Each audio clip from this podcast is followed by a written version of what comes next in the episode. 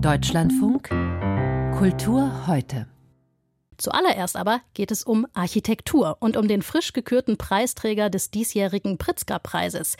Der geht diesmal an den britischen Architekten David Chipperfield, der auch in Deutschland sehr bekannt ist, weil er hier so einige wichtige Museen gebaut hat oder auch saniert hat. Zu nennen wäre da zum Beispiel der Wiederaufbau des neuen Museums in Berlin und die Sanierung der neuen Nationalgalerie, ebenfalls in Berlin.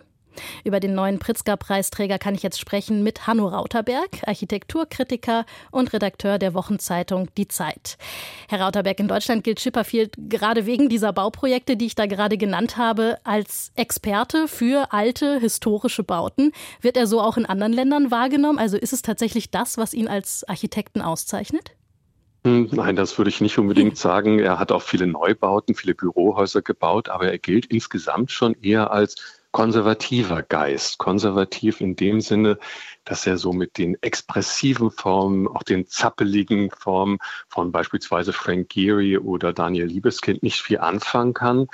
Auch das Flüchtige und Unbeschwerte der Moderne, das ja immer wichtig war im 20. Jahrhundert, ist ihm eher fremd. Er setzt eher auf eine Architektur der Bodennähe, der Nüchternheit hm, und hat auch so ein gewisses Pathos des Wesentlichen, also so eine Art Mini-Monumentalismus würde ich das nennen, äh, das viele seiner Bauten auszeichnet. Also insgesamt jemand, der eher aus so einer Gelassenheit heraus arbeitet und für den es wichtig ist, Gefühle der Dazugehörigkeit und auch der Wertigkeit zu vermitteln und eben das Wesentliche der Architektur ganz stark macht. Hm, Sie haben es gesagt, er hat auch in Deutschland nicht nur alte Museen wieder aufgebaut oder saniert, sondern auch Museumsneubauten entworfen, das Volkwang-Museum in Essen zum Beispiel. Was würden Sie sagen, macht seine Museumsneubauten aus?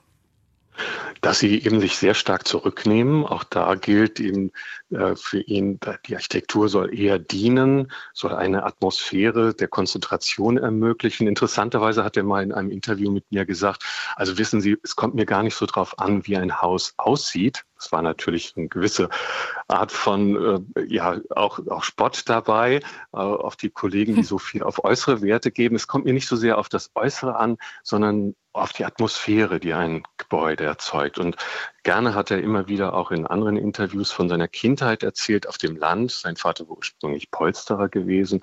Und dann war er nach Devon rausgezogen und hat mit der Landwirtschaft begonnen. Und Chipperfield hat dort wohl ganz viel so mitgenommen von den alten Schuppen und von den Hecken. Hat selber gesagt, ich war nie ein guter Schüler, weil ich immer mich beschäftigt habe mit diesen Orten, mit der Natur, mit den Lieblingsplätzen, die ich dort hatte und versuche für meine Bauten auch etwas von von dieser Zugewandtheit, von dieser Offenheit dann in die Gegenwart zu übersetzen, ohne dabei in irgendwelche Formeln oder Floskeln zu geraten und auch das nicht als ideologisch anzusehen. Für ihn war immer die Intuition ganz wichtig in seinen Entwürfen. Er hat schon ganz zu Beginn seiner Karriere auch in Japan gearbeitet. Merkt man das seinen Bauten irgendwie an? Hat er sich inspirieren lassen von der japanischen Architektur? Ja, er hat tatsächlich selbst mit Tadao Ando, einem der wichtigsten japanischen Baumeister, zusammengearbeitet am Beginn seiner Karriere. Und so dieses Yin und Yang, die Vereinbarkeit der vermeintlichen Gegensätze, die haben, glaube ich, viele seiner Bauten auch ähm, spürt man bei vielen seiner Bauten, ähm, unter anderem eben bei seinem in meinen Augen wichtigsten Gebäude in Deutschland, dem neuen Museum auf der Museumsinsel in Berlin.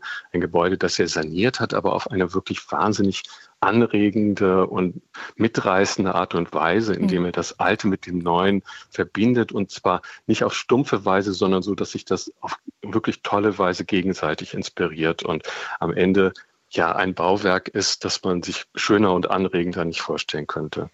In den letzten Jahren ging der Pritzker-Preis ja öfter mal nicht an einzelne Architekten, sondern an ganze Architekturbüros, die vielleicht auch international gar nicht mal so bekannt waren. Jetzt ist es mit David Chipperfield in diesem Jahr wieder mal ein wirklicher Star geworden. Ist das eine gute Entscheidung? Ja, ist aber ein ungewöhnlicher Star, ein, mhm. ich würde sagen, tatsächlich bescheidener Star, der auch, wenn man mit ihm spricht, eher mit Verhaltenheit redet, zu demonstrativer Gelassenheit, ähm, die Stimme immer so etwas gebrochen. Und äh, sein Geheimnis ist, glaube ich, das zeigt uns, zeigt sich auch in seiner Persönlichkeit, würde ich behaupten, dass er so bei aller Rationalität dann doch sehr stark auf Empfindung baut und versucht, so ein Gefühl der Dazugehörigkeit zu erzeugen. Das war auch Thema einer Architekturbiennale, die er geleitet hat. Er ist immer darauf aus, das Gemeinsame zu betonen. Common Ground war damals das Motto, also der Versuch, zu gucken, wie können wir als Architektenschaft auch dafür sorgen, dass die Welt hm. ein bisschen mehr zusammenhält, als sie das im Moment zum Beispiel tut. Also eine gute Entscheidung? Ich finde schon. Ja, vielen Dank. Das war der Architekturkritiker Hanno Rauterberg über den diesjährigen Träger des Pritzker-Preises, den britischen Architekten David Chipperfield.